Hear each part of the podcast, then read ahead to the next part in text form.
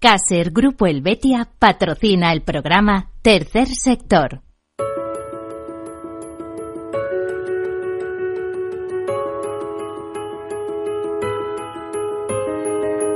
Tercer Sector, un espacio para la economía social. Un programa dirigido por Miguel Benito.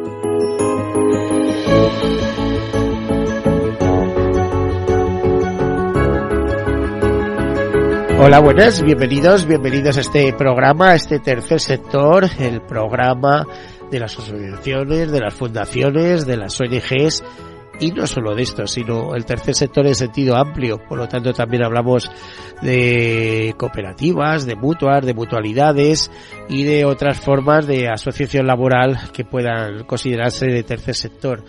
Para eso antes hay que explicar qué es tercer sector. Pues tercer sector es eh, un sector que no es público, es un sector privado que genera beneficios, pero esos beneficios se reinvierten en el fin fundacional para que fueron constituidos las entidades, es decir, no tiene dividendos como tal, como las sociedades de capital, eh, es, sí tiene reservas, por otro lado, eh, fondos de reservas y reservas en, sus empresas para responder a los fines sociales para que fueron constituidas, que normalmente están relacionados con la acción social, con la cooperación internacional, con la defensa del medio ambiente, con la educación, con la lucha contra el hambre y con tantos y tantos fines de, de interés general, desde la investigación a simplemente promover un estilo, una forma de vida eh, de forma cooperativa entre varios que permita ir avanzando, conseguir un, grado de,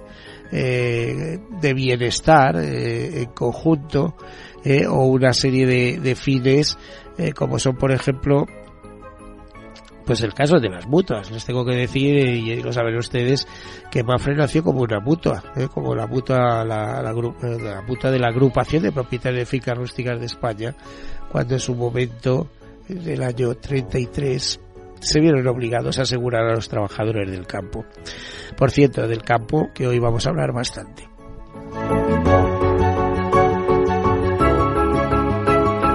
Eh, eh, podríamos decirles que eh, también de alguna manera tercer sector en la solidaridad mercantilmente organizada. Podríamos hablarles de cifras, se hablan de unos 24.000, entre 24.000 y 28.000 sociedades, entidades que se pueden denominar ONGs. Eh, para ser ONG ya saben que hay que ser asociación o fundación antes. En España hay como 10.000 fundaciones registradas, de las cuales se estima que activas son algo más de 6.000 y eh, asociadas a la Asociación Española de Fundaciones unas 800 y también diferenciar de alguna manera lo que se denomina tercer sector social de, eh, de este otro mundo de carácter un poco también muy social pero más mercantil como pueda ser ese de las mutualidades o mutuas etcétera. También hay que decirles que el 10% del PIB aproximadamente es ocupado por el tercer sector. Dirán que es una cifra muy importante pero es, es que lo es. O sea eh, solo las reservas que tienen las mutualidades eh, superan los 55 mil millones de euros en estos momentos y las cooperativas también mueven mucha economía. Hay alguna provincia española que la entidad más importante es precisamente de tipo cooperativo. Bueno, dicho esto, comenzamos con algunas notas de actualidad y entramos en nuestra entrevista. Pues las ONGs y fundaciones se vuelcan con el reciente terremoto de Marruecos. Piden dinero en lugar de seres a los españoles eh, para ayudar tras el terremoto. Eh, ya sabemos que eh, el número de cifras eh, supera ya los 2.500, el número de fallecidos, perdón, supera los 2.500 y eh, en estos momentos habrá superado también los 3.000. La coordinadora de ONG para el Desarrollo han solicitado donar apoyo económico en lugar de especie. Estas ONGs, que en realidad llevan también la de detrás, es decir, ONGDs, Organización No Gubernamental de Desarrollo, como las agencias eh, humanitarias, solo solicitan apoyo económico ya que permite la compra de kits estandarizados en el propio terreno en países vecinos para garantizar su idoneidad, fomentando a la vez la activación de las economías locales. Eh, se, las entidades especializadas en ayuda humanitaria eh, han pedido a quien quiera colaborar, por ejemplo, como ha hecho la Asociación Española de Fundaciones, que tengan la suficiente, que lo hagan a través de estas entidades, que tengan suficiente experiencia como para asegurar que la ayuda llegue a sus verdaderos destinatarios. En estos momentos críticos es prioritario gestionar la ayuda humanitaria de la manera más eficaz posible. La sociedad española se ha movilizado para ayudar a nuestros vecinos y se han puesto en marcha numerosas eh, iniciativas eh, que están gestionando diversas organizaciones según ha declarado declaró a Europa Press recientemente el director general de la Asociación Española de Fundaciones Silverio Agea. El comité de emergencia formado por las ONGs Aldeas Infantiles, SOS, Educo, Médicos del Mundo, Osfan Intermol, Plan Internacional y World Vision han activado precisamente para conseguir fondos con el objetivo de hacer frente a los el desastres y a las, las primeras necesidades que ocasionadas tras el terremoto. Estas organizaciones que forman parte del comité de emergencia están realizando las primeras evaluaciones y organizando su respuesta de emergencia en las localizaciones en las que están eh, presentes, centrando sus esfuerzos en proporcionar refugio, alimentación, educación, agua y saneamiento, así como asistencia sanitaria, ya sea directamente o a través de organizaciones eh, locales. El Comité de Emergencia envía todo su apoyo y fuerza a las víctimas del terremoto de Marruecos. Eh, dice la directora del Comité de Emergencia, Sara Barbeira, que una vez más hemos puesto en marcha nuestros protocolos de actuación para ayudar a la población afectada. Gracias a la labor conjunta de las empresas que colaboran con el comité y a la sociedad en su conjunto podremos salvar más vidas. Por cierto, se da un número, dice los donativos se pueden hacer a través de un Bizum al código 02276 en la cuenta bancaria ES 24 2100 5731 7202 0035 4082 y en la web eh, www.comitedeemergencia.org. El comité de emergencia nació para ofrecer un mecanismo de respuesta rápido ante situaciones de emergencia como ante la que nos encontramos. Y una iniciativa española dona sistemas solares a Marruecos para iluminar campamentos sanitarios y familias afectadas por el terremoto. Eh, como respuesta a esta catástrofe, la ONG española Like Humanity ha puesto en marcha una campaña solidaria para ayudar al país vecino por medio de la donación de sistemas solares de emergencia que proporcionará suministro de iluminación y energía a los servicios de rescate, los campamentos sanitarios y a las familias afectadas por el, por el seísmo. La iniciativa batizada como Iluminemos Marruecos ha sido desarrollada con la colaboración de la compañía Comunidad Solar y la plataforma de financiación colectiva Solar Crown. Las miles de personas atravesando momentos oscuros sin hogar ni electricidad eh, eh, pueden acceder a esto. De hecho, se dice que cada lámpara cuenta. El objetivo inicial de la recaudación de Lucky Immunity es alcanzar el envío de 756 sistemas solares que constarán de lámparas solares, baterías externas y paneles solares ultraligeros para cargar dispositivos móviles. ¿Cuánto donan los españoles a las ONGs? Bueno, pues esta es una noticia que recogía recientemente Europa Press y nos dice que la aportación de los españoles a las ONG ha aumentado en más de 4 euros entre 2020 y 2022, pasando de una media de 144,64 a 149 euros anuales, según un estudio que se llama La realidad del socio y donante 2003, elaborado por la Asociación Española de Fundraising en, en colaboración con la consultora Synergiat. En el estudio han participado 15 ONGs eh, muy activas en el caso de captación de fondos privados en España, con un total de 4 millones de socios que, que supone 600 millones de cuotas anuales y con 2,7 millones de donantes que colaboran con 89 millones de euros en donativos.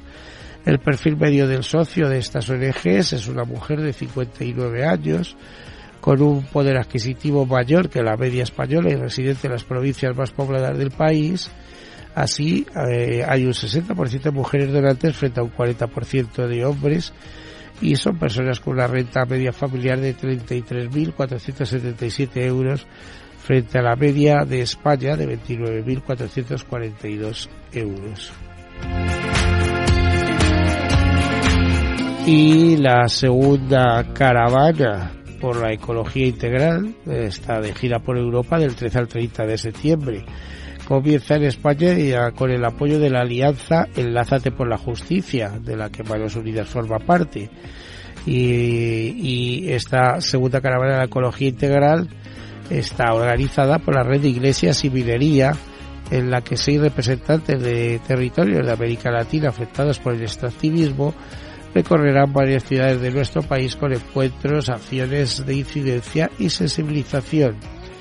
El objetivo es reivindicar su derecho a decir no a la minería y exigir el respeto a la vida y a la madre tierra, apelando a la fraternidad universal y a la justicia intergeneracional.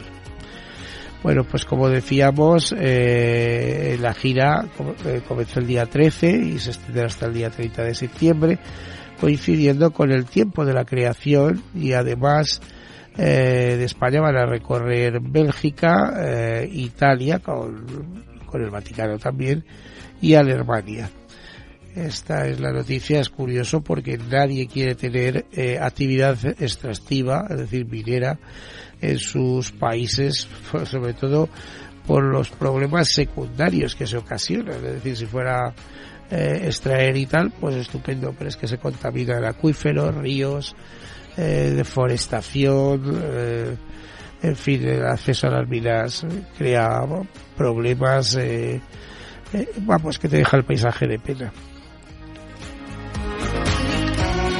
Y bueno, eh, nos dice desde Fundación Mutua Madrileña, en su 20 aniversario, en, una, en un informe conjunto que se llama La opinión de los estudiantes, realizado eh, entre ellos y Fundación ANAR, que cae el número de niños y niñas que afirma que en sus aulas existe acoso escolar. Uno de cada diez alumnos cree que en su clase hay compañeros que sufren acoso escolar frente al 24,4% del curso anterior y esta eh, la, la, sensibilización se ha reducido al 11% desde ese 24. La percepción sobre el ciberbullying también baja, pero más moderada, eh, más, de forma más moderada. Los insultos, motes y burlas siguen siendo la principal forma de agresión y descienden de 20 puntos las agresiones físicas con respecto al estudio del curso anterior. Los profesores cada vez tienen más constancia de casos de acoso escolar y están cada vez más implicados en la detección y solución de los casos. Este quinto estudio de la opinión de los estudiantes se basa en las respuestas de 9.616 alumnos entre 11 y 14 años y 356 profesores de 209 centros escolares. Bueno, y hasta aquí las noticias. Eh, hay muchísimas más, pero tenemos que dejarlo de alguna manera y vamos a entrar en un terreno que nos interesa mucho conocer.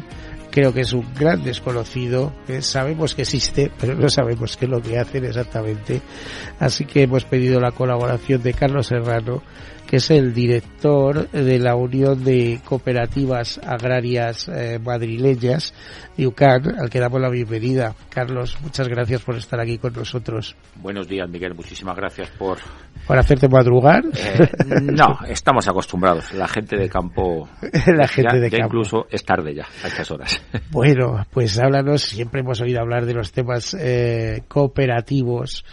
Yo ya soy muy mayor y cuando era pequeño pues era de esos que venía tu padre y te llevaba a la casa campo cuando había aquella famosa feria agrícola en la que había mucha cooperativa, en la que degustabas, pues no sé, caña de azúcar y este tipo de cosas. ¿Qué es, eh, Carlos, qué significa el mundo cooperativo eh, agrario en España? ¿Qué es? Sabiendo que pues España es una potencia agraria, eh, absolutamente, y también industrial gracias a los transformados agrarios. Pues te voy a dar, yo desde mi humilde visión de la agricultura y ganadería en cooperativa en la Comunidad de Madrid, como director, pues eh, Madrid como tal, Comunidad de Madrid, también es campo y España es muchísimo más campo. Estamos hablando que el cooperativismo en, en, en España estamos hablando de unas cifras, digamos, bastante altas. Te, comento así, como has hecho Sí, sí, estoy deseando conseguir cifras porque no te creas que es fácil conseguir cifras de lo que significa pues las cooperativas agrarias en nuestro país, por ejemplo. Pues te comento, somos alrededor de 3.669 empresas cooperativas agrarias en todo el país. La facturación ronda los 38.428 millones de euros, estos son datos de 2.000 billones de euros. 38.000 millones de euros. Es una cifra muy importante. Sí. Tenemos de socios, en, si te das cuenta, eh, los agricultores y ganaderos en España suele la cifra ronda los 800 y pico mil, pero nosotros como socios de cooperativas tenemos un millón. Es decir, casi el 100% de los agricultores o ganaderos que están, digamos, viviendo en España están tienen asociados relación, tienen relación con alguna cooperativa. Si no son ellos, es su mujer o compran suministros a alguna cooperativa e incluso están asociados a dos cooperativas, una para el vino, otra para el aceite, con lo cual esa cifra es y, o sea, podemos hablar de un millón de socios, pero ojo, que a lo mejor no son personas físicas o jurídicas, sino que eh, uno mismo tiene estas dos cooperativas o están tres o cuatro. O sea que esa es nuestra base social. Y como última cifra, así, digamos, macro, hablarte de unos 123.000 empleos directos generados por las cooperativas. Porque tú has hablado de, del tercer sector, de la economía social, estamos hablando ahora del cooperativismo agroalimentario es decir, de ganaderos, agricultores que tienen un producto, su uva, su aceituna, su carne, sus hortícolas, que deciden asociarse para obtener, digamos, mejores beneficios. Sobre todo, ganar en dimensión, que es la, la base de todo, y que sus productos se elaboren. Lo elaboran las industrias cooperativas. Entonces ahí tenemos que tener empleos, personas empleadas. Eh, a ver, una pregunta que viene, no viene exactamente al hilo, pero sí es conveniente. ¿No se, eh, ¿no se encuentra un poco atacado el campo en general ahora mismo? Eh, leía esta mañana porque hay intereses parece que es que, vamos a tener que terminar comiendo productos fabricados absolutamente fabricados con yo que sé ¿no? solamente con los insectos sino con esa carne producida artificialmente eh, o sea es decir están están buscando industrializar pero no el campo sino otra serie de materias transformarlos en definitiva y tal cuando yo creo que el campo tiene un valor increíble que, está y estará. Y si no, no, va a ir muy bien. Está y estará y ahí estamos las cooperativas para defenderlo porque si te digo la, un valor vamos incalculable de una cooperativa es que fija población. Es decir una cooperativa de vino de aceite de lo que sea fija esa población fija sus socios porque una empresa de permíteme de chocolate pues se puede establecer donde quiera pero una cooperativa de aceite tiene que estar donde están sus olivares, una de vino donde están sus con lo cual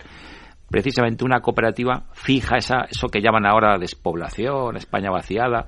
No, no, nosotros estamos trabajando para que eso no sea así. O sea, eh, la España no está tan vaciada como nos hacen pensar. La España... y, además podéis defenderos y podéis también fijar precios, ¿no? Cuando vengan los mayoristas y decimos, yo esto no lo compro, pues, pues, no te preocupes, que ya le daremos salida por otro lado, ¿no? Ese, ese es el nuestro eterno, sabemos producir, sabemos elaborar productos de calidad, productos de cercanía, pero nos queda el saber vender mejor. Es decir, sabemos vender, pero hay que saber vender mejor. Esa capacidad de negociación, esa, ese volumen que tenemos, pues hay que ponerle en valor y, vender mejor.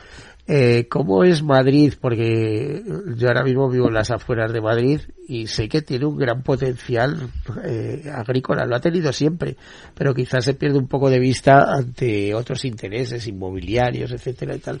Ahora mismo, ¿qué significa Madrid En el mundo agro. En el mundo agro significa, por ejemplo, nosotros tenemos del orden de 8.500 socios, es decir, 8.500 familias que viven de la agricultura y la ganadería, viven de, de, la cooperativa, viven de llevar su producto a la cooperativa. Estamos hablando que, por ejemplo, en Madrid son 24 entidades asociativas, 12 cooperativas, 11 SAT y una asociación que disponemos. Y, paradójicamente, los agricultores y, ganaderos, ahora mismo las cifras son 73% hombres eh, y el, y el resto mujeres, con lo cual ese ese ese 27% de mujeres está ahí subiendo, o sea que, que esa de falta de presencia de la mujer en los trabajos, no, no, en el campo no hay discriminación, valemos todos, no hay no hay techo de cristal, o sea, una agricultora puede ser perfectamente la, la, la, titular de una explotación perfectamente viable, con lo cual hay y te digo por por mayores cifras no, está muy envejecida la población en el campo que es una de las grandes quejas que hay que no hay relevo porque nadie quiere dedicarse a eso y, y, ojo que a lo mejor ahora con la ayuda de la tecnología las máquinas y demás eh, es una forma de vivir eh, vivir al lado de los productos es, es algo y, ver cómo cómo los siembras cómo crece cómo cómo hacen y cómo adquieren valor en el mercado ahí nos has tocado un reto importante en el sector muy rural. Sí, el, pero claro, date cuenta, yo, yo soy de un pueblo de Toledo y permíteme la, el, el, ego que hable de mí.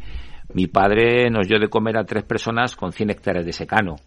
Ahora mismo a los precios actuales sí, garbanzos seguro. Eh, eh, cebada, cebada y trigo y lentejas. Yo he segado algo. Entonces, yo he segado garbanzos y se pero además con con, con, hoz. con hoz. y se lo durísimo que es aquello es durísimo es durísimo. Eh, o sea primero se, el madrugón era brutal. Con la fresca y, sí, hablamos, y claro. luego a las 12 eh, había que irse ya bañar al río porque era imposible. Correcto. ya te llevabas una sudada encima.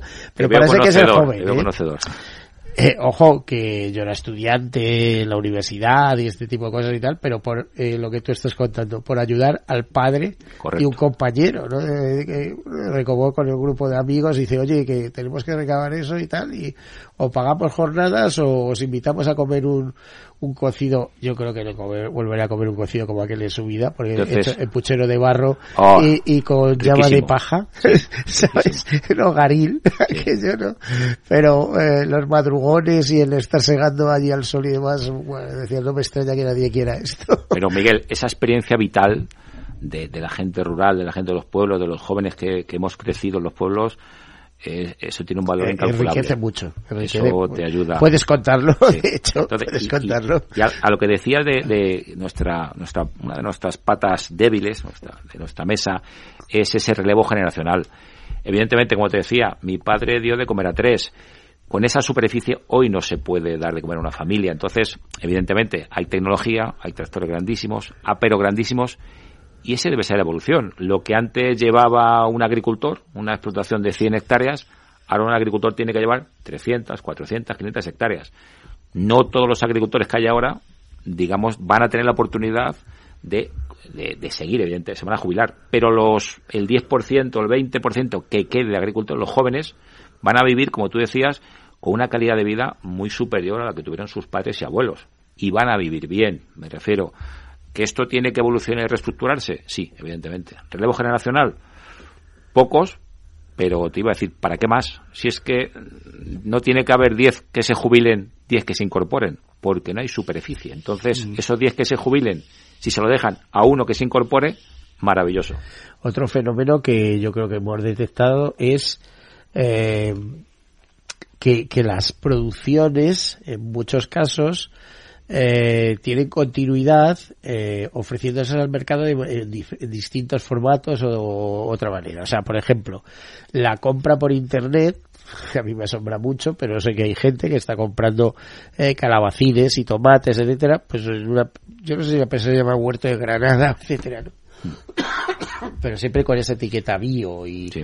y ese tema directo. Quieras que no, están desarrollando una actividad paralela también eh, muy cercana a, a la cooperativa, eh, pero le están dando un valor a- eh, añadido a la producción. ¿no? Miguel, es que tienes que incorporarte a- al barco. Es decir, la venta online estaba ahí, en nuestras cooperativas. El es- delivery que se dice, ¿no? De- Sí, claro, es que incluso no ni estaba ahí, pero vino, lamentablemente, vino la pandemia, que nos enseñó lo bueno y malo de muchas situaciones y nos hizo reaccionar. A partir de la pandemia, las cooperativas nuestras de, vino, sobre todo aceite, incorporaron la venta online y es una pata económica muy interesante ahora mismo, porque nos hemos acostumbrado a la venta online y oye, que, que eso de kilómetro cero, venta online, los costes añadidos de la, del transporte, no vamos a entrar en los costes añadidos, pero, pero es un recurso al consumidor le entra por los ojos y por el bolsillo y a la cooperativa le entra por el bolsillo, con lo cual debemos incorporarnos a, las nuevas tecnologías. Eh, ¿Por qué sube tanto los precios de los alimentos? Por ejemplo, la Comunidad de Madrid iba a ser una pregunta obligada, así que ya sabías que te iba a caer. Eh, sí, y te voy a decir, vengo preparado. o, no, porque claro, eh, oye, ¿por, ¿por qué habéis subido, en este caso, el aceite. Pero que me consta que no es culpa solo vuestra, sino de toda la cadena de intermediación, etcétera. Llevamos años, a ver, achacan al COVID, achacan a la guerra de Ucrania, achacan a no sé qué. Y al cambio climático, que... el clima se está haciendo mucho daño. Fíjate como la última dana aquí en la provincia de Madrid se ha llevado tierras y tierras de cultivo y ya preparadas y demás que no. Entonces, te, digo, al hilo de tu pregunta de por qué, porque suben los, que llaman los inputs, suben los costes nuestros de explotación y hay que subir, tienen que repercutir en el agricultor. Estáis hablando de 123.000 empleados, pues si tienes que pagarles más porque el salario mínimo ha subido, pues eso al final de verdad, de verdad, quien lo paga es el que va a comprar las, te, y las patatas. una anécdota, ah, bueno, anécdota eh, tú conoces lo que es un producto convencional y un producto ecológico. Los consumidores están, digamos, eh, interesados en, entiéndeme, pagar un poquito más por un producto ecológico. Y se paga por un producto ecológico. Eh, ¿Por qué pagan? Porque sabe mejor, eh, es más grande, más bonito. Pues sabe igual o puede saber igual, es igual de feo o bonito que otro, pero los consumidores son capaces de pagar un poquito más para que ese agricultor con una producción evidentemente más pequeña, al ser ecológico, normalmente más pequeña, pues le compense no echar pesticidas, no echar fungicidas, no echar insecticidas, digamos que compense esa, esa vida. Es decir, el consumidor es consciente de ese coste y si tiene que comprar un, un digamos, un, un litro de aceite, un litro de lo que sea, a un productor local, lo va a pagar porque sabe que es local, sabe que es de calidad. No, y entre tú y yo porque no tiene nada que ver con lo otro. O sea, es que coges un calabacín de eh. producción intensiva a un calabacín de cultivo ecológico y vamos... Eh, sin hablar de los tomates. bueno, eso. ¿Y para qué vamos a hablar de los tomates? Vamos a hacer una breve pausa y enseguida continuamos hasta ahora.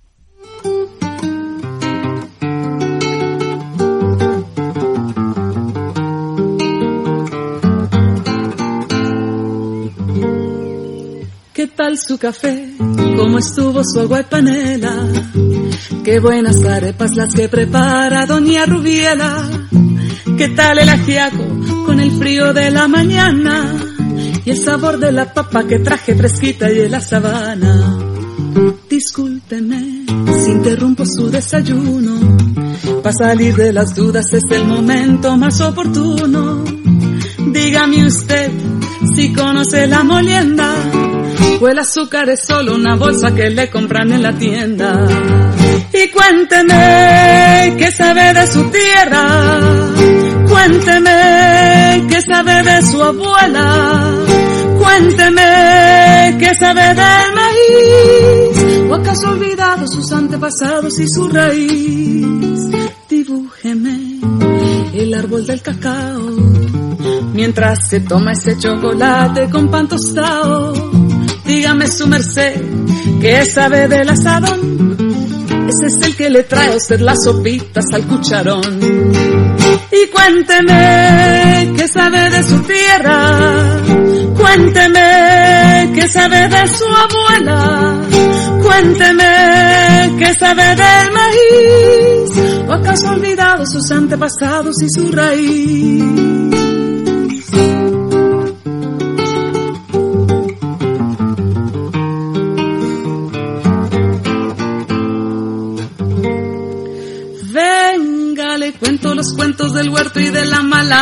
La yuca, la yota, los chontaduros, la quinoa, las habas y la guatila.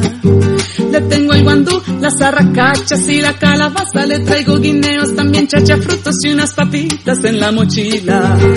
Ay, perdón, señor, por ser yo tan imprudente. Es que a veces me llegan estos pensamientos irreverentes. ¿Pa' qué va usted querer saber sobre el arao? Si allí en la esquina lo encuentra toitico bien empacao. En Capital Radio te mantenemos económicamente informado desde que amanece. Son las 7 de la mañana, hora central europea, las 6 de la mañana en Canarias. Aquí comienza Capital, la bolsa y la vida. Haciendo algún break en el camino Enseguida, hora trading, la hora más golfa de los mercados. para continuar informándote después de comer Son las 4 de la tarde, las 3 en Canarias. Esto es Mercado Abierto, en Capital Radio. y que cierres el día conociendo todos los detalles. Señoras y señores, buenas noches, bienvenidos. Escuchan la sintonía de Capital Radio. Les invito a que nos acompañen aquí en el balance. Capital Radio. Información económica de calidad.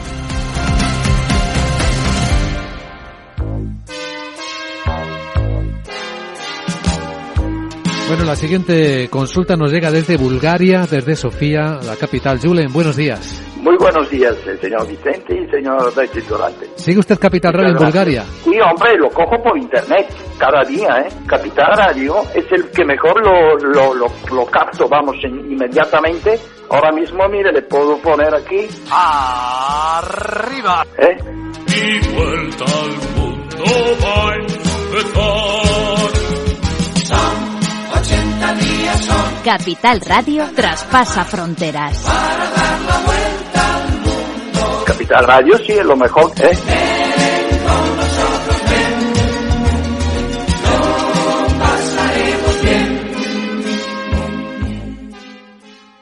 Tercer sector, un espacio para la economía social. Un programa dirigido por Miguel Benito.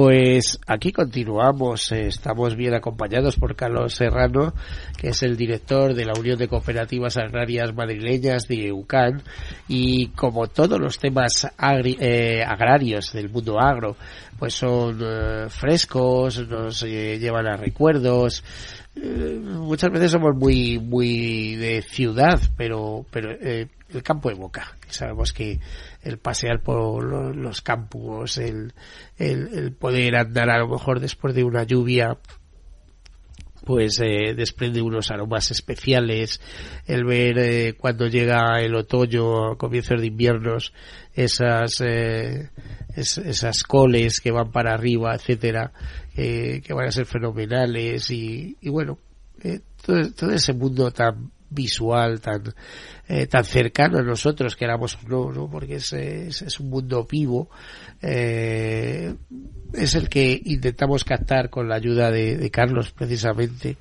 y, y, y escuchar eh, cuáles son las necesidades del campo. Le estábamos preguntando por qué suben tanto los precios.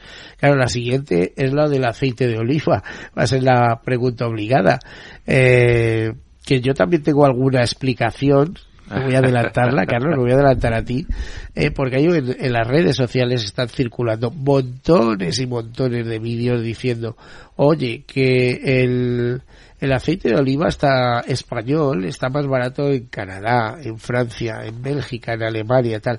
¿Qué está pasando? Hombre, pues lo que está pasando es que estos eh, están los mostradores de, de los estantes de, de los supermercados de esos países, pero ellos eh, se refiere a un aceite de oliva que compraron en su momento a un determinado precio, calcularon lo que tenían que ganar y lo han colocado ahí y lo han mantenido hasta que llegue la nueva remesa. Cuando ahora esta cosecha otoñal, que suele ser en esta época cuando cuando se, por ejemplo, en los campos de Jaén se recoge el oliva y tal, el aceite y los nuevos envasados vayan con otros precios, eso no se van a poder mantener. Se nos va a ir a 10 o 12 euros con toda tranquilidad. ¿no? Correcto, ahí tienes toda razón, Miguel, en el sentido de, al final, todo obedece a, a oferta y demanda. O sea, de todo, claro. El, el, aceite de oliva en este caso no es no es una máquina de hacer churros, no se da la manivela. Por cierto, de... eh, la Comunidad de Madrid, muy aceitera, ¿no? La Comunidad de Madrid Lo que es... pasa es que se han arrancado muchísimos. Yo, por ejemplo, te hablo a lo mejor de Navalcarnero. Sí. Que medio Navalcarnero está escrito, está construido sobre olivares. Correcto. Nosotros somos la, la prolongación de la provincia de Toledo en, en, en Olivar. De hecho, como conocerás, y seguramente como te veo tan bien informado, en este pasado abril del 23 hemos conseguido que Europa nos, nos consolide o nos acepte la denominación de origen aceite de Madrid. Antes el aceite de Madrid estaba muy bien conceptuado, muy bien valorado, pero digamos el trabajo de, de agricultores, el trabajo de, de, UCAN en este caso, el trabajo de la administración, ha hecho que por fin Europa nos haga caso y diga, oiga, ustedes tienen un aceite distinto, van a ser ustedes denominación de origen aceite de Madrid. Bueno, y este año... vez he, he, comprado aceite de Madrid, eh, como tú dices, pero te iba a preguntar de todo, eh, que cuál era tu valoración. Eh, por ahí ya sabes que los mejores aceites pues te dicen el alma, el no sé qué, esos que están por, en Andalucía, Baeza, aquella zona, ¿no? La, la- el triángulo ese que hay entre Granada, Córdoba, Jaén, Alcalá Real, toda aquella zona. Mi- Miguel, el, el mejor aceite es el que te gusta. No, ahí no hay... Nunca mejor dicho. Nunca, o sea- y, y el aceite de Madrid puede competir con esos grandes aceites que pueden competir en calidad, pero no podemos competir lamentablemente en, en cantidad. cantidad, ¿no? De hecho, parte de, bueno, la, la subida de, del aceite se ha, se ha debido a que la campaña anterior fue muy floja en cantidad. Entonces, eh, y la que viene, pues esperemos que sea mejor, pero lo que quiere el sector es tener esa continuidad para abastecer a sus clientes. Entonces, tiene que dosificar esa oferta y de ahí esa subida. Con lo que tú decías, con estas lluvias tan interesantes y con la campaña por medio, cuando llegue el mes de octubre, noviembre, pues los precios, el sector piensa que van a bajar, que van a bajar. Entonces, a ver, invito a, a los consumidores madrileños y de España que a que no nos abandonen ahora en a este que, momento. a que no se vayan a otros temas grasos, ¿no? De, de estas mezclas, el, el aceite de cánola, como tú sabes, que es, una- es, eh, eh, que, es eh, que quiere decir canadian, no sé qué, no sé cuánto, Oh, pero vamos, que al final es una mezcla de, aceites, ¿no? De aceite de colza con alguna cosa más. Correcto. Miguel, de todas formas, es que el aceite de oliva es la única grasa que es zumo. O sea, ninguna otra grasa que podamos utilizar, que sí, bueno, la mantequilla, evidentemente, o la, o el aceite de, de- Cuidado, a ver si te van a decir que las pipas de girasol también te hacen zumo con ellas. Que, que como no. sabemos tiene, vamos a ver, no es el mejor aceite, pero tiene propiedades también. ¿eh? Correcto. Y, y les apoyo desde aquí, todo mi apoyo, pero es un hecho científico que evidente. El aceite de oliva es el único que es zumo. Es decir, igual que exprimimos una naranja, exprimimos una aceituna y lo que obtenemos es zumo. Que tengamos otras necesidades, que me gusta más un aceite que otro girasol, perfecto. Pero que no abandonemos a, a nuestro amado aceite de oliva, por Dios, por unos momentos puntuales de, de, de precio. un Bueno, y, poquito y claro, en cuestión de precio también se produce otro tema y como tú sabes, el aceite de oliva español muchas veces las grandes marcas, bueno, las, las propias cooperativas, envasadoras, etcétera, lo refrescan con otros aceites, mezclándolo con aceite de- que te viene de Túnez, a veces de Argentina, he leído yo en alguna ocasión, o aceite que viene de Portugal, o aceite que viene de Turquía, que también es un gran productor y en Turquía sabemos que ha habido escasez y creo que el gobierno ha prohibido la exportación de, aceite. ¿no? En, en ese sentido debo, debo, vamos, eh, aclarar, es decir, oye, cuando el, el aceite de oliva en nuestro, en, el- en la Unión Europea es el sector más normativizado que existe, es el único alimento que cuando se pone en un lineal tiene que haber sido catado por un panel de expertos y ese panel de expertos tiene que haber dado su ok para ese aceite. Ningún otro alimento tiene que ser catado por un panel, con lo cual ya te dice ahí la idea de normativización que tenemos nosotros en aceite de oliva. Entonces, yo, vamos, doy fe y, digamos que, que apuesto por, por la claridad en la que se envasan los, los aceites en las cooperativas, que cuando se dice aceite de oliva virgen extra, eso es un virgen extra del año y si se consume cuanto antes mejor. Bueno, es que de hecho no hay- ti- el, el ir a comprar a la cooperativa tiene ventajas, ¿no? Correcto. Porque sabes lo que te llevas. Correcto. Entonces, eh, yo apuesto por el cooperativismo. Eh, Estamos en Madrid y yo apuesto porque hoy domingo a lo mejor ya es tarde para, para viajar, pero apuesto por el fin de semana que nos desplacemos a cualquier... Madrid tiene a, a tiro de piedra una hora cualquier lugar madrileño. Tenemos cooperativas, evidentemente, so- sobre todo por la zona sur, Pero las venden todas a público. al público en general. Sí. O sea, sí, suelen sí. tener tiendas, esas Suelen cooperativas aceiteras sí. eh, para venderlo y son absolutamente fiables para... son totalmente fiables. Es decir, para que te hagas una idea, el, el- las, las cooperativas nuestras, cuando recogemos la aceituna ahora en octubre, noviembre, diciembre, eh, se hace zumo, evidentemente. Lo que sale excelente será virgen extra. Lo que sale un poquito menos excelente porque ha tocado suelos o porque ha habido otro tratamiento, ¿no? es, será virgen. Y lo que vemos que, que no tiene esas características de calidad, eso se va a, a una extractora. No se vende. Solo se va a vender en una cooperativa aceitera madrileña, solo se va a vender virgen extra y virgen. No se va a vender otra cosa. Ahí vamos.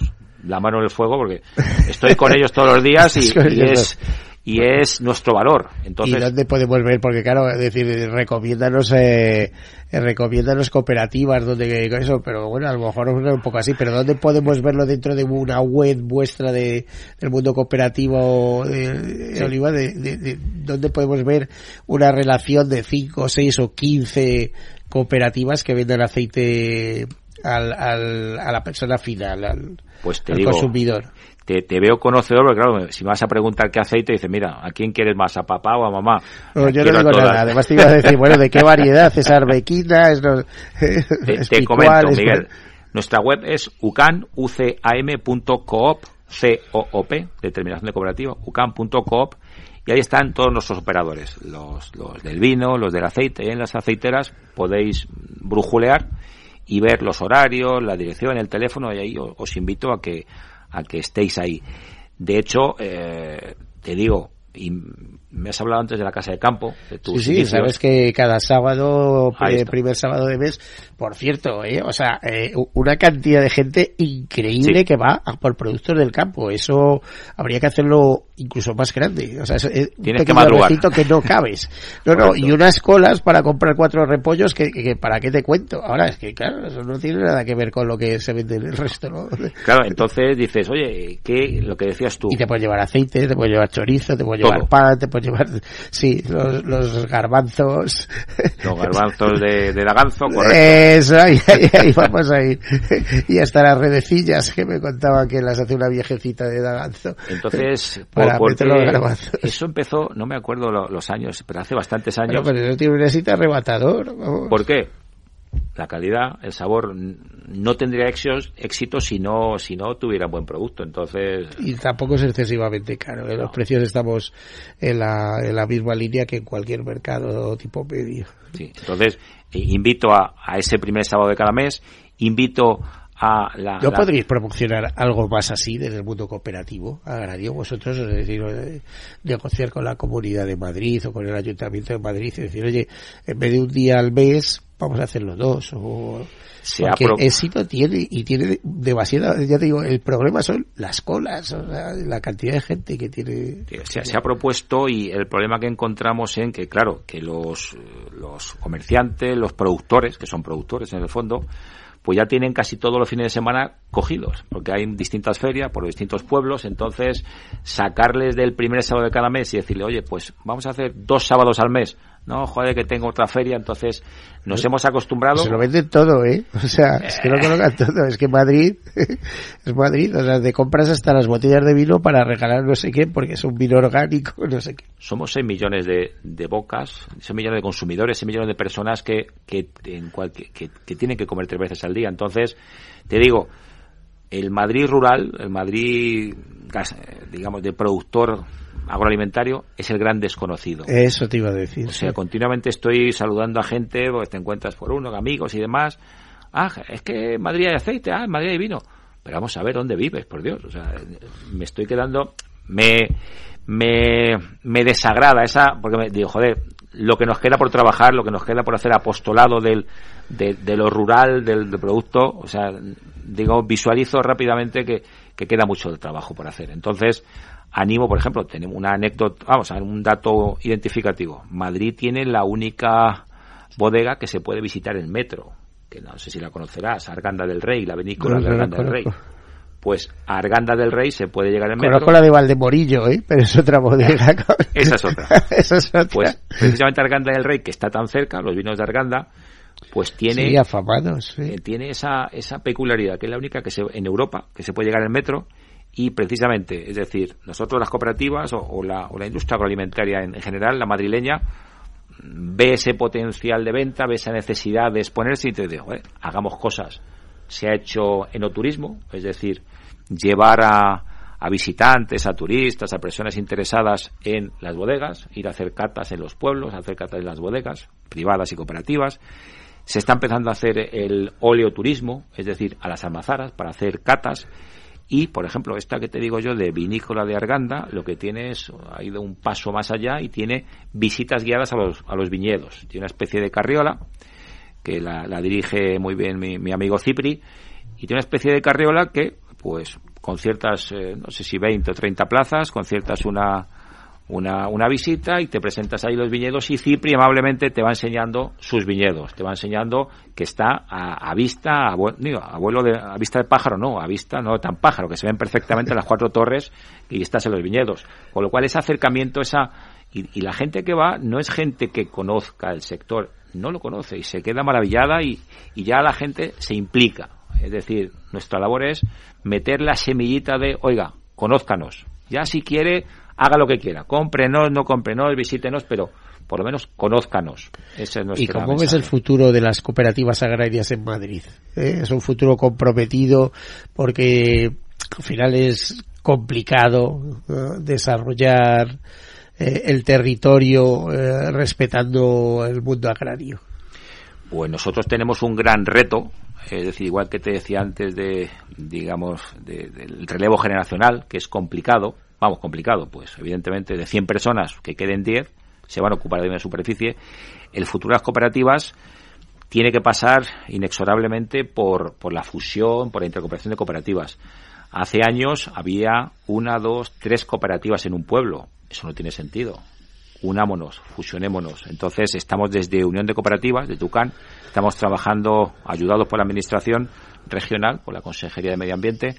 Estamos en la línea de ayudar, poner los, digamos, lo, lo, que podamos nosotros de trabajo y nuestro, nuestro saber hacer para fusionar y unir cooperativas. Es decir, una cooperativa que tiene 100.000 kilos de uva y otra que tiene 100.000, únanse y van a tener 200.000.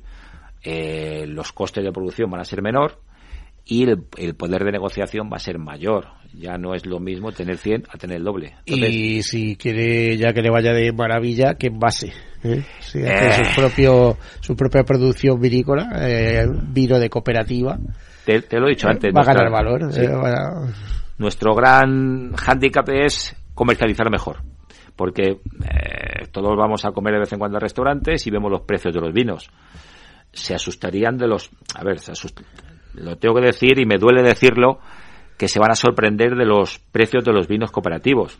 Que yo les digo a mis cooperativas, por favor, subid los precios, Porque no estáis en mercado. Que Va a parecer que estáis dando agua. Entonces, e, ese es el tema, que nuestra psicología es, un vino de 10, 15 o 20 es mejor que uno de 5.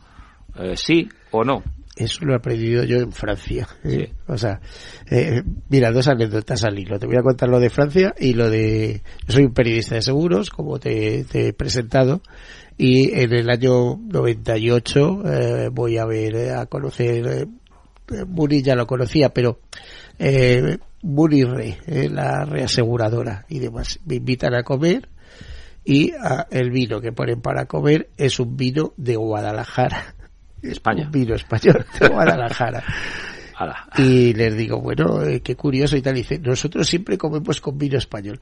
Pero vamos, es que eh, pensaba yo, para mis adentros, es que ni de risa hubiera puesto yo este vino, ¿no? Porque es un vino muy muy barato, en España muy normalito, sí, de, pues, como de, comida de, de 12 euros, ¿no? Como te diría, O sea, uno con invitados esperaría que te pongan un, Ribera del Duero, un Rioja, un, no sé, un, vino de Madrid. un vino de Madrid, uno, uno con denominación de origen, o, tal. Y, ahora digo, pues con un vino de Guadalajara de 4 euros, eh, o, de 2 euros, estoy hablando del año 98 tal cual, pero quiero decir, eh, me sorprendió que, que en Alemania compraran cajas y cajas de ese vino y más en una reaseguradora ese nombre con ese dinero y tal.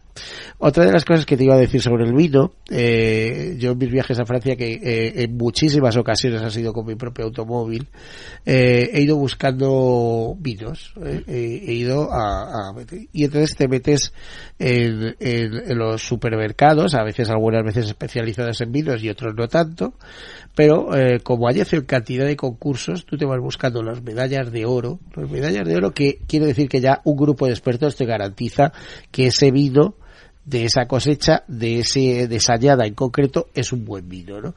Pero es que a veces eh, vinos de 5 euros er, eran eh, superiores en sabor a uno de 100 euros. Sí. Eh, y ojo que ahí, por ejemplo, te vas al aeropuerto de Bruselas y ves que hay una cata de vinos, allí hay una vitrina con vinos y tal, que valen 3.000 euros una botella de vino. Y digo, bueno, ese vino tendrá música y tal. Sí. Y un día preguntaba a un experto que por qué vende eso y dice la exclusividad, ¿eh? porque es una pequeña esa, eh, Añada, sí. así bodega de hace eh, que tiene 500 años y que hace 5.000 botellas y, y lo vende a 3.000 euros. Si lo quiere, lo quiere, si no, no. Tiene todos los premios del mundo, todo lo que quiere. Pero quiere decir que muchas veces eh, lo más caro no es lo mejor, No. sino lo, lo que tú busques y lo que y lo que encuentres. Pero hasta que el consumidor se sea, digamos, se alinee con esa consciente. idea, pues eh, nuestra mente se va a un vino de 3 euros. Oh, que debe ser. Bueno, aquí en España lo saben, pero es que, repito, te vas a y te traes eh, 10, 15 botellas que a lo mejor regalas en Navidad y tal, y no tienen ni idea. Tú lo que estás regalando es un medalla de oro, que además está bueno, sí, al 100%, ¿sabes? Eh, y, y, y además impresiona, ¿no? Y, joder, te has venido con una botella de vino desde Francia. Claro, venirte en el avión es más complicado. Cuando llevas el coche sí puedes traer alguna. De todas formas, que, eh, lo que decía, invito de verdad, eh, hoy ya domingo complicado, pero para el fin de semana que viene, hacer un pequeño. Coges el coche, te, te vas por Arganda, por Campo Estamos en el momento propicio, tanto Todavía. para el vino como Sí. para, para la, la, la primera, ¿cómo se llama? La primera presión, para el aceite de primera presión, etcétera, etcétera, ¿no? Porque esta época empieza ya, eh, o a, eh, a empezar la recogida, por, por ejemplo, el Jaén y todo esto es por esta época ya, cuando se empieza... Eh, el- nosotros en Madrid estamos posteriores a Jaén. Jaén empiezan antes. Y la aceituna todavía no ha empezado, si te digo la verdad. Pero vamos, empezaremos ¿Y qué esperáis? Porque eh, era todo ruinoso hasta que ha empezado a caer agua y eso supone el engorde de los frutos. Entonces, Correcto. a lo mejor el año se salva, ¿no? Eh, no se va a salvar mucho, pero lo que esté, la, la aceituna que está en el árbol, que, ha- que hace una semana estaba arrugada, es decir, no se, no se hidrataba ni para, vamos, ni para atrás, ahora está, pues, digamos, tersa y suave. Entonces, con lo cual, esperamos, ya te digo, los precios este año son como son, la campaña que viene va a ser, mm, si no igual, creemos, esperamos, mejor, un poco mejor. Tampoco tiremos las campanas al vuelo porque tampoco había mucha aceituna, pero va a ser mejor. Empezaremos en Madrid, pues en octubre, en octubre, noviembre, ya en noviembre, digamos, y, y, y ya te, haré llegar invitación casi personal de, de la primera de la primer vamos a hacer una, un desayuno molinero en algunas almazaras y te invitaré a probar, digamos, directamente del chorro cómo sale el aceite, que es, un, que es unos olores y unos sabores. Y a ver, si hablamos del agro madrileño, además de aceite y de vino, eh, somos una gran potencia en hortalizas, ¿no? somos una gran potencia de hortalizas, sobre todo en, digamos, en la zona, tenemos dos zonas principales, así por hablar así a grandes rasgos, de, ah, del, ¿cómo se llama? De, en Villalprado, una zona muy buena sí, de, sí, que ha quedado arrasada ahora. que lamentablemente de aquí todo mi cariño hacia aquella zona que, pues, Pero pues, bueno, hemos cultivos- visto que aquí eh, no solamente Villa de Prado, sino alguna más, ¿no? Que se es, eh, grande- gran- eso te iba a decir, grandes producciones de, de espinacas y de zona de acelgas. Navalcarnero también tiene zona Sí. hortícola. Somos, somos buenos, pero lo que pasa que tenemos que ser mejores. Tenemos que poner en valor el producto madrileño, el producto de cercanía y el producto de, porque claro, a lo mejor muchos productores ahora lo están llevando a, a la gran distribución sin elaborar, sin poner una cinta, sin embarquetar, sin poner embarquetas, Sí, debemos limpiar un ese- poquito, porque a veces hay que limpiarlo porque aquello Correcto. tiene tierra, tal, ¿no? Entonces, hay que limpiar nosotros y ese, ese producto que tú limpias, igual que esa botella de vino que tú etiquetas, pues oye, le puedes poner mejor valor.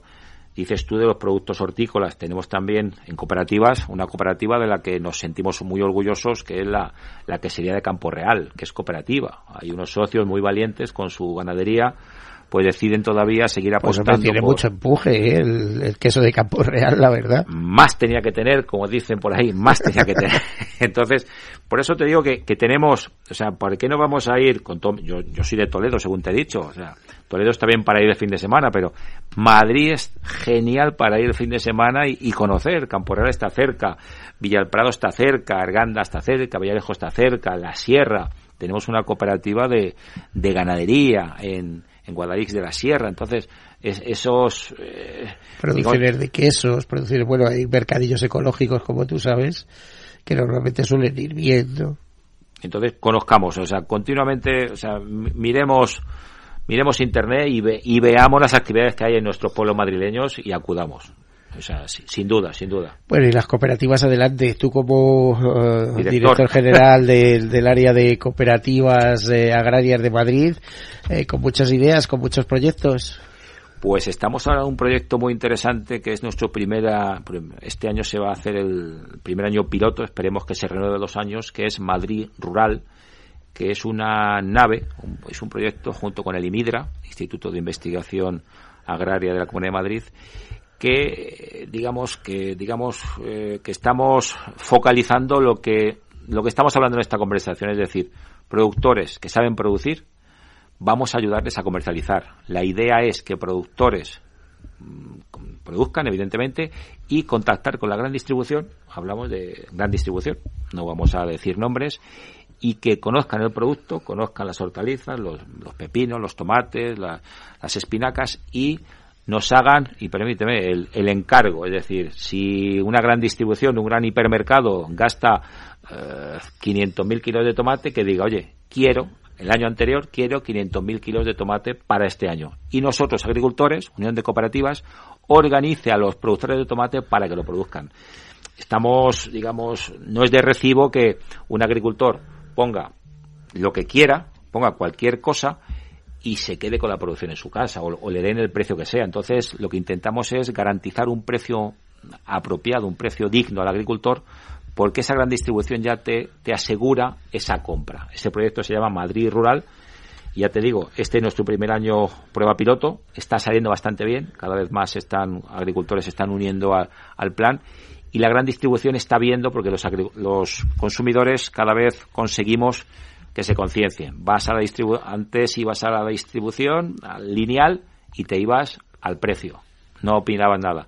Ahora vemos el precio, pero también vemos la, el origen. ¿De dónde viene esto? Ah, coño, Madrid, estamos... Pues Carlos, se nos ha ido el tiempo. Carlos Serrano, director de la Unión de Cooperativas Agrarias de Madrid, Madrileñas. Muchísimas gracias por acompañarnos. No va a ser la única ah. vez que nos visites porque es un tema que nos interesa muchísimo, pero a nosotros y yo creo que a todos como consumidores, como, como personas que nos interesa el mundo agrario, eh, volveremos a hablar desde esta perspectiva de tercer sector en cualquier momento para que nos eh, eh, hagas partícipes y nos extiendas de este foro que tenéis eh, organizado, de este acuerdo. Gracias a ti. Muchísimas gracias. a todos ustedes, pues desearles una feliz semana. Hasta pronto.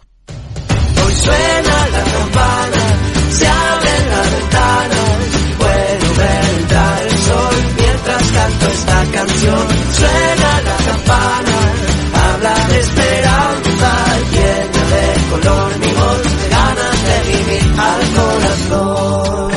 Let's go, one, two, three, four. No es una locura soñar que se cura, si hoy sé, hoy sé que es verdad. Tómame la mano, he visto el camino, no estás solo y nunca lo estarás. Somos muchos, cada vez somos más. Juntos venceremos y te tocará cantar. Hoy suena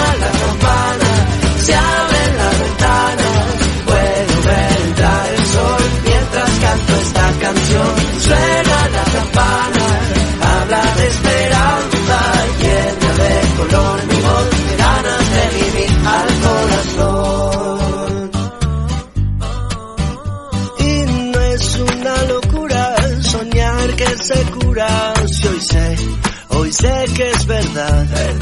Hoy me siento fuerte, hoy doy gracias a los valientes, todos juntos llegamos hasta aquí. Hoy le gano una batalla al tiempo y a la vida. Yo me aferro, porque hoy puede, hoy puede ser el día, el día en que nos toque cantar. Hoy suena campana, se abre la ventana, puedo ver entrar el sol mientras canto esta canción. Suena la campana, habla de esperanza, llena de color mi voz, de ganas de vivir al corazón, llena de ganas de vivir. Caser Grupo Helvetia ha patrocinado el programa Tercer Sector.